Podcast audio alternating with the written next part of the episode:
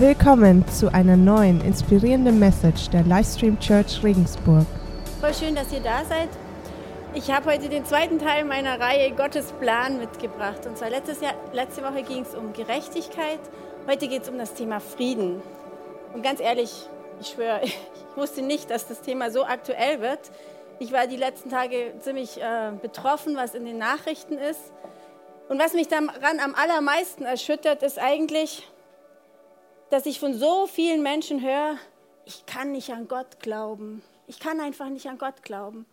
Aber die gleichen Menschen glauben an Geld, glauben an Technik, Wissenschaft, Medizin, menschliche Sicherheiten, aber sie können nicht an Gott glauben.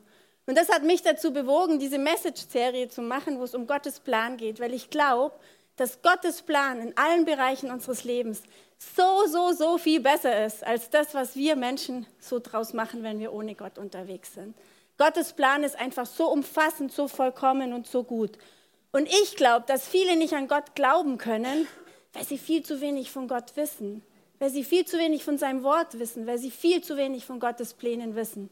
Und deswegen habe ich mir gedacht, mache ich diese Serie. Ähm, ja, die Weltsituation gerade eben, das ist echt nicht so erfreulich. Ich hatte letzte Woche schon eine Folie dabei, wo es um Rüstungsausgaben geht. Und zwar letztes Jahr, 2017, wurden in einer Minute 0,5 Millionen in einer Minute für Entwicklungshilfe ausgegeben. Zwölfeinhalb Mal so viel, nämlich 6,25 Millionen für Rüstung. Und äh, wir wissen, dass es gerade auch gegenwärtig weltweit viele Kriege gibt, die sind so unmenschlich brutal, dass wir manchmal es gar nicht fassen können. Und ich habe jetzt mal einen Punkt rausgegriffen, und zwar, was uns momentan möglich wäre mit Atombomben. Ich gehe gleich, ich gehe gleich an die Spitze. Und zwar, ähm, die Hiroshima-Bombe, die 1945 über Hiroshima abgeworfen wurde, das war so eine sogenannte kleine Atombombe. Die hatte 13 1000 Tonnen TNT-Sprengstoff. Die modernen Bomben haben ungefähr das Hundertfache. Und von diesen modernen Bomben gibt es ungefähr gerade im Moment 15.000 weltweit. Es gibt neun Atommächte, USA, Russland vornweg und dann Nordkorea, China, Indien, Pakistan, Israel, Frankreich, Großbritannien. 15.000 Atombomben. Ihr könnt euch mal ausmalen, wie oft man die Welt sonst wohin sprengen könnte. Also einfach krank. Ich hätte euch jetzt sogar ein paar Beispiele mitgebracht, was man damit machen kann. Wollt ihr sie hören oder soll ich es weglassen? Ich brauche ein Stimmungsbild. Also ich lasse es weg, es ist nämlich zermürbend, es, es muss echt nicht sein. Aber was ich daran echt wichtig finde, ist, wenn wir dieses Prinzip runterbrechen auf unser Leben, würde das bedeuten, ich bin stärker und mächtiger, also setze ich meinen Willen durch. Und das könnt ihr euch schon mal gleich vorstellen, ist nicht Gottes Plan. Wie geht's dir, wenn du gerade eben im Moment die Nachrichten anschaust? Stellst du dir auch die Frage, hä, was ist denn das für eine Logik? Mit Bomben Frieden erhalten? Wie geht's dir, wenn du die Nachrichten anschaust? Reagierst du drauf mit Gebet? Das ist das Beste, was du tun kannst. Oder sagst du, ich werde jetzt politisch aktiv, ich will da irgendwie mitmachen? Oder sagst du, nein, ich werde jetzt in der Kirche aktiv, weil der Gegenentwurf ist so viel besser? Oder hast du einfach Angst, wenn du das hörst? Da kann ich auch gleich sagen, Jesus hat ganz oft gesagt, fürchtet euch nicht. Und immer wenn Engel auf der Erde erschienen sind, war das Erste, was sie gesagt haben, fürchtet euch nicht. Also Angst ist keine Option. Äh, ich gehe jetzt einfach mal davon aus, dass keiner von euch im großen Welttheater mitspielt und da jetzt gerade mitentscheidet, was, wie das weitergeht. Aber ich gehe trotz, aber auf der anderen Seite davon aus, dass jeder in seiner kleinsten Zelle des Friedens, nämlich in sich selber, sehr viel Entscheidungsbefugnis hat. Du und ich, wir sind die kleinste Zelle des Friedens. Wie sieht es mit deiner ganz persönlichen Friedensbilanz aus? Bist du zufrieden damit? Sagst du, naja, ist ein bisschen ausbaufähig? Oder sagst du, ähm, ich bin mit allen versöhnt? Oder sagst du, nee, da sind schon noch ein paar offene Baustellen? Sowohl der Stefan als der Johannes, die haben die letzten Wochen über Vergebung gepredigt. Das ist ein geniales christliches Prinzip. Vergebung führt nämlich einfach zu Frieden. Und jetzt wollen wir uns mal angucken, was ist denn Gottes Plan zum Thema Frieden? Und jetzt wird es erfreulicher. In der Bibel steht sehr oft, also das hebräische Wort für Frieden ist Shalom. Wenn wir von Frieden sprechen, bedeutet das einfach erstmal Kein Krieg, kein Streit. Das reicht für uns schon als Frieden. Aber Shalom ist viel, viel mehr. Shalom ist nämlich, dass alles uns zum Besten dient, was uns im Leben widerfährt. Oder anders ausgedrückt, Shalom ist die Hoffnung und das Gebet, dass der andere sich an allen Geschenken Gottes erfreuen kann. Das ist viel größer, oder? Wollt ihr einfach mal eurem Nachbarn Shalom wünschen?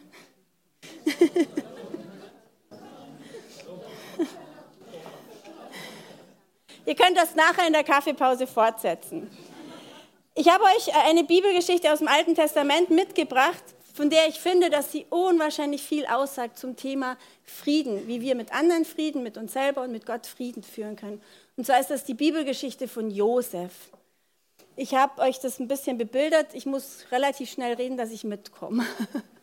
Also das ist die Bibelgeschichte von Josef im Alten Testament, steht in 1. Mose 37 bis ungefähr 50. Ist also eine relativ lange ähm, Abschnitt in der Bibel. Der Mose war einer von zwölf Kindern von Jakob, von zwölf Söhnen, zwölf Söhnen und er war das Lieblingskind von Jakob. Der Jakob hat da auch überhaupt kein Geheimnis draus gemacht. Er hat ihm das immer wieder gezeigt.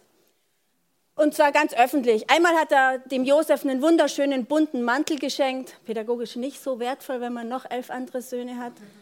Und die anderen Söhne waren dann natürlich auch relativ schnell ziemlich eifersüchtig und der, Mose, der Josef hat seinen Teil dazu getan. Es war ein richtiger Aufschneider. Einmal hat er erzählt, ihr werdet euch alle vor mir verneigen, das habe ich geträumt. Und die Brüder haben irgendwann die Chance genutzt, als sie weit weg von zu Hause waren, und haben gesagt, den Träumer, den werden wir jetzt mal los. Haben ihn in eine Grube geworfen, wollten ihn verhungern lassen. Aber dann hatten sie irgendwie doch Mitleid. Und haben gesagt, nee, das können wir nicht machen. Und in dem Moment kam eine ägyptische Händlerkarawane vorbei und haben gesagt, wisst ihr was, wir verkaufen ihn als Sklaven, dann sind wir ihn los, kriegen sogar noch Geld.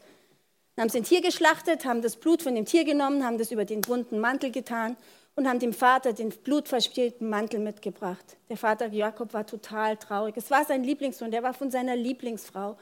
Und Josef wurde als Sklave nach Ägypten verkauft. In Ägypten hat ihn Potiphar, Potiphar hat ihn gekauft. Potiphar war ein hoher Angestellter am Hofe des Pharaos und Potiphar hat ziemlich schnell gemerkt, dass bei Josef was anderes ist. Gott war immer mit Josef und Josef war immer ganz nah bei Gott.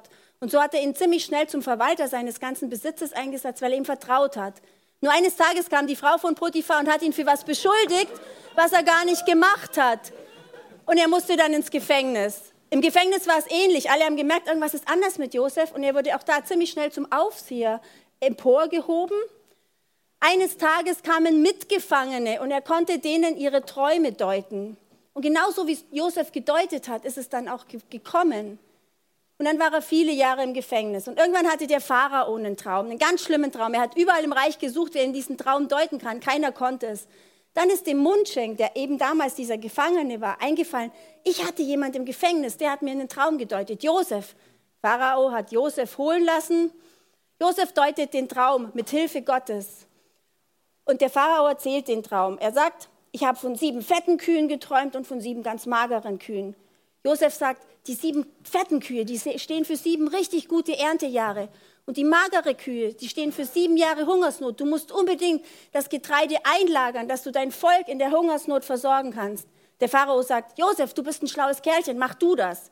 So wurde der Josef der Verwalter über das Getreide in Israel und konnte sein Volk, er war praktisch ein wandelnder Getreidespeicher und er konnte sein Volk über diese Hungersnot retten. Nicht nur sein Volk, sondern auch die Nachbarvölker. Und Kanaan war das Nachbarvolk. Und eines Tages standen auch seine Brüder vor ihm. Josef hat sie sofort erkannt, die Brüder haben ihn nicht erkannt. Aber Josef wollte sie erst mal testen. Josef wollte sie erst mal testen, weil immerhin hatten sie ihn ja damals in die Grube geworfen und wollten ihn umbringen. Und einmal war es so, da waren die zusammen im Raum und Josef konnte nicht mehr an sich halten. Er hat sie schnell rausgeschickt und musste einfach jämmerlich weinen, weil er war so beeindruckt von Gottes Plan, dass er jetzt durch all das Leid, das ihm zugefügt worden ist, seine Familie vor dem Hungerstod retten konnte. Dann hat er sich zu erkennen gegeben und er hat gesagt, hey Jungs, ihr braucht überhaupt keine Angst haben. Ich bin euch nicht böse, ich habe euch schon längst verziehen. Das, was ihr mir angetan habt, hat dazu geführt, dass ich jetzt ganz viele Menschen ernähren kann, unter anderem auch euch, meine Familie. Ich weiß, das war Gottes Plan. Ich kann ganz viele ernähren, sogar euch. Ich kann ganz klar sagen, es war Gottes Plan. Gott hat mich gebraucht, um ein Segen für euch zu sein. Was ich an dieser Josefsgeschichte einfach so krass finde, ist, Josef hätte viel Gelegenheiten gehabt, Rachegefühle aufzubauen. Er ist ungerecht ins Gefängnis, ungerecht, war gar nicht verurteilt und ist ins Gefängnis gekommen. Er hätte total sauer sein können. Er hätte Vergeltungsstrategien erarbeiten können. Aber das hat er alles nicht.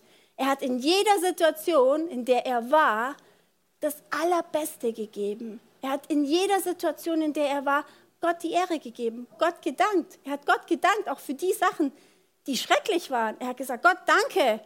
Ich finde es jetzt nicht gut, aber ich werde einfach versuchen, das Beste daraus zu machen. Und das finde ich so cool an Josef. Er hat nicht gesagt, warum, warum ich, sondern er hat gesagt, wozu?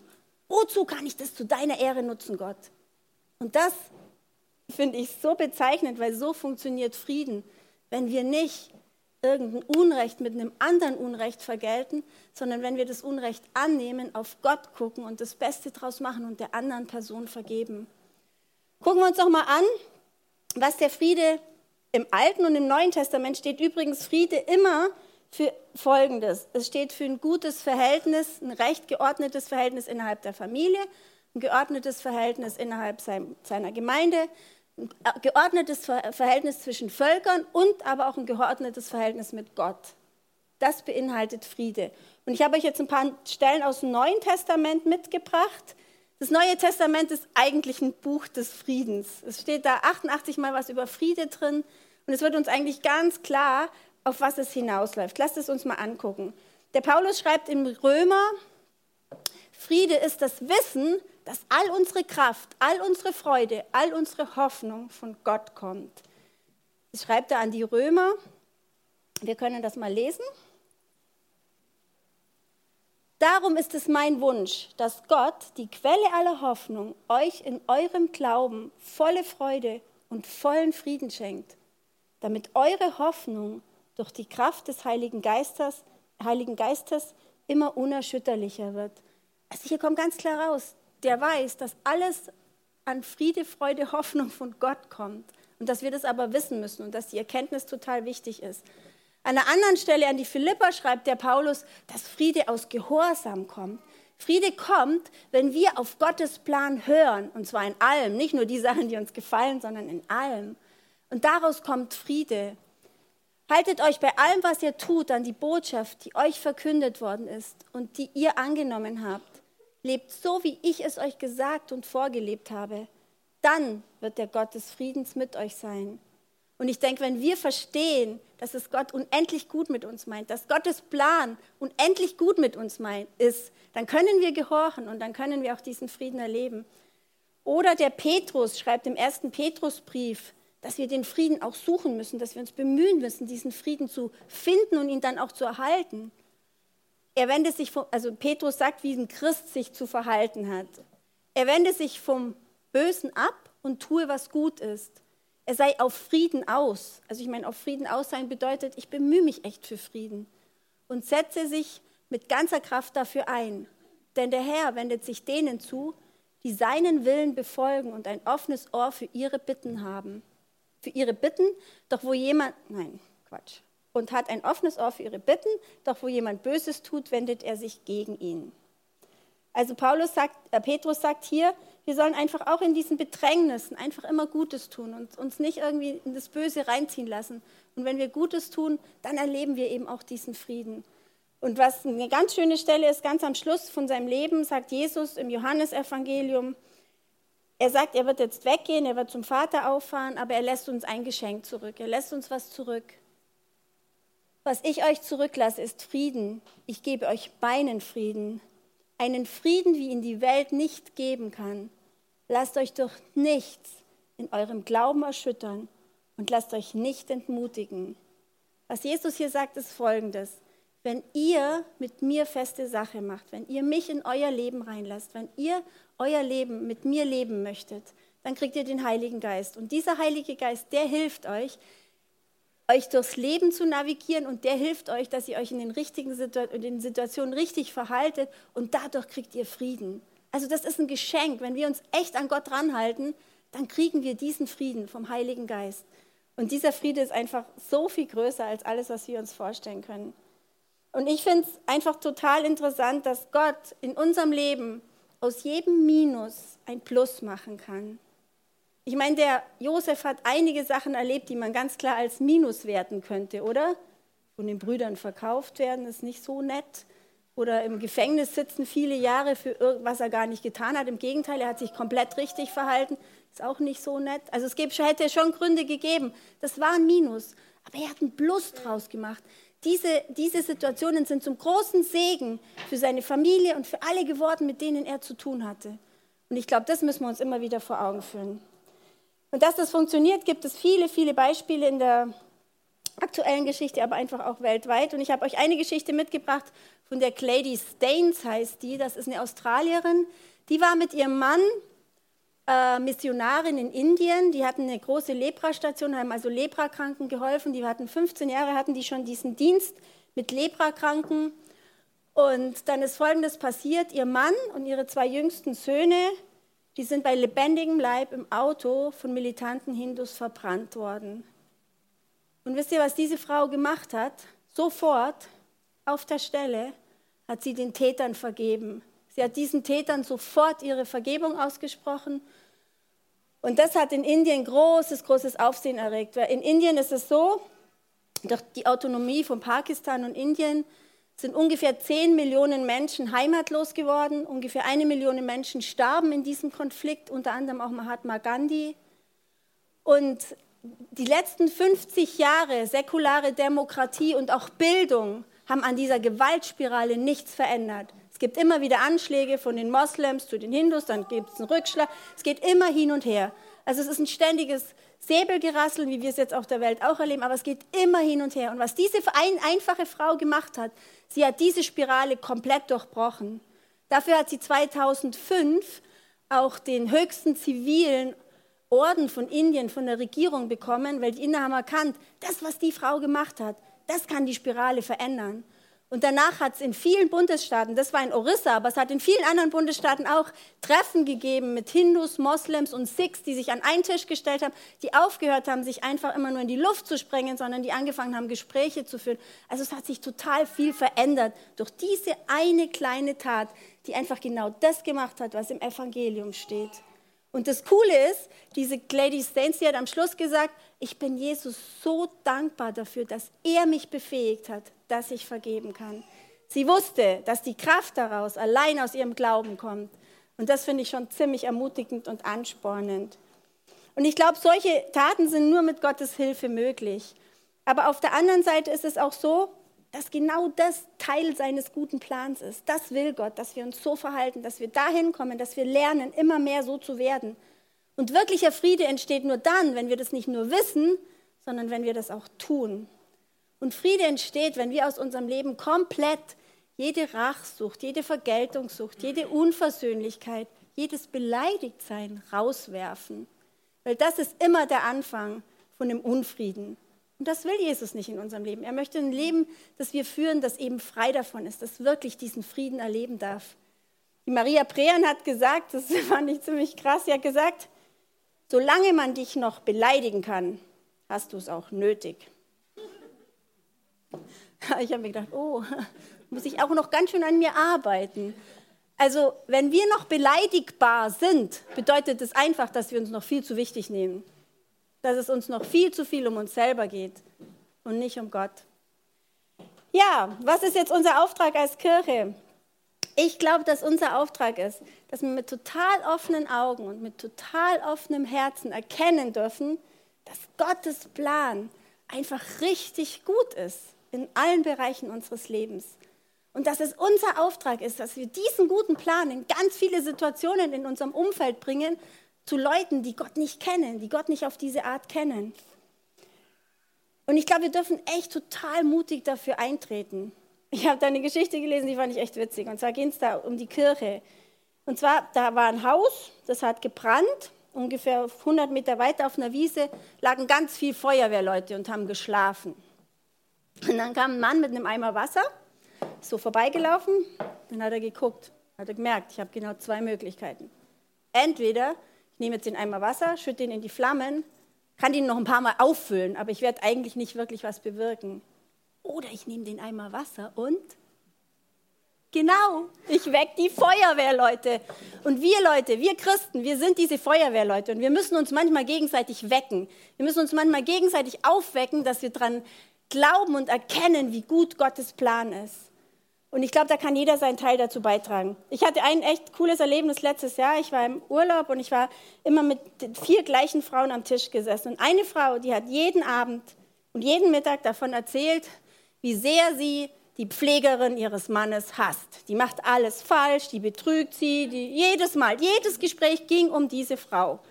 Und irgendwann habe ich dann zu ihr gesagt, weißt du, ich glaube, ich habe in der Bibel gelesen, dass Vergebung nicht nur die Frau freilässt, sondern auch dich frei macht. Wenn du jetzt dieser Frau vergeben kannst, dann geht es nicht nur dieser Frau besser, sondern es geht auch dir viel besser. Und dann habe ich ihr diese Bibelgeschichte erzählt mit dem König, der, da kam ein Mann zu ihm, der hatte viele Schulden, der ist, der ist zum König gekommen und der König hat dem Mann aus Mitleid diese Schulden erlassen. Und dann geht der Mann raus und dann kommt ein anderer Mann, der ihm eine kleine Summe schuldet. Und der bittet ihn auch, dass er ihm die Schulden erlässt. Und der Mann, dem gerade ganz viel vergeben worden ist, der sagt, nee, du zahlst mir das bis auf den letzten Heller und Pfennig zurück, sonst lasse ich dich ins Gefängnis werfen. So sind wir, wenn wir nicht einem anderen vergeben. Weil Jesus hat uns alles vergeben. Alles. Dann sind wir doch in der Lage, auch einem anderen irgendwas Kleines zu vergeben. Und dann haben die mich so angeguckt, wo ich das erzählt habe, und haben sie gesagt, was, das steht in der Bibel? Da habe ich gesagt, ja, und da steht noch viel mehr cooles Zeug drin. Und dann hat sie zu mir gesagt, am liebsten würde ich dich mit nach Hause nehmen. Dann habe ich mir gedacht, voll cool. Ich meine, wir Christen, wir sind die Leute, die einfach für diesen guten Plan eintreten können, die diesen guten Plan, den Gott wirklich für unser Leben hat, bei jeder Gelegenheit zur Sprache bringen können. Weckt euch auf, werft euch den Wasser, also nicht den Eimer, sondern das Wasser ins Gesicht. Das ist unser Auftrag.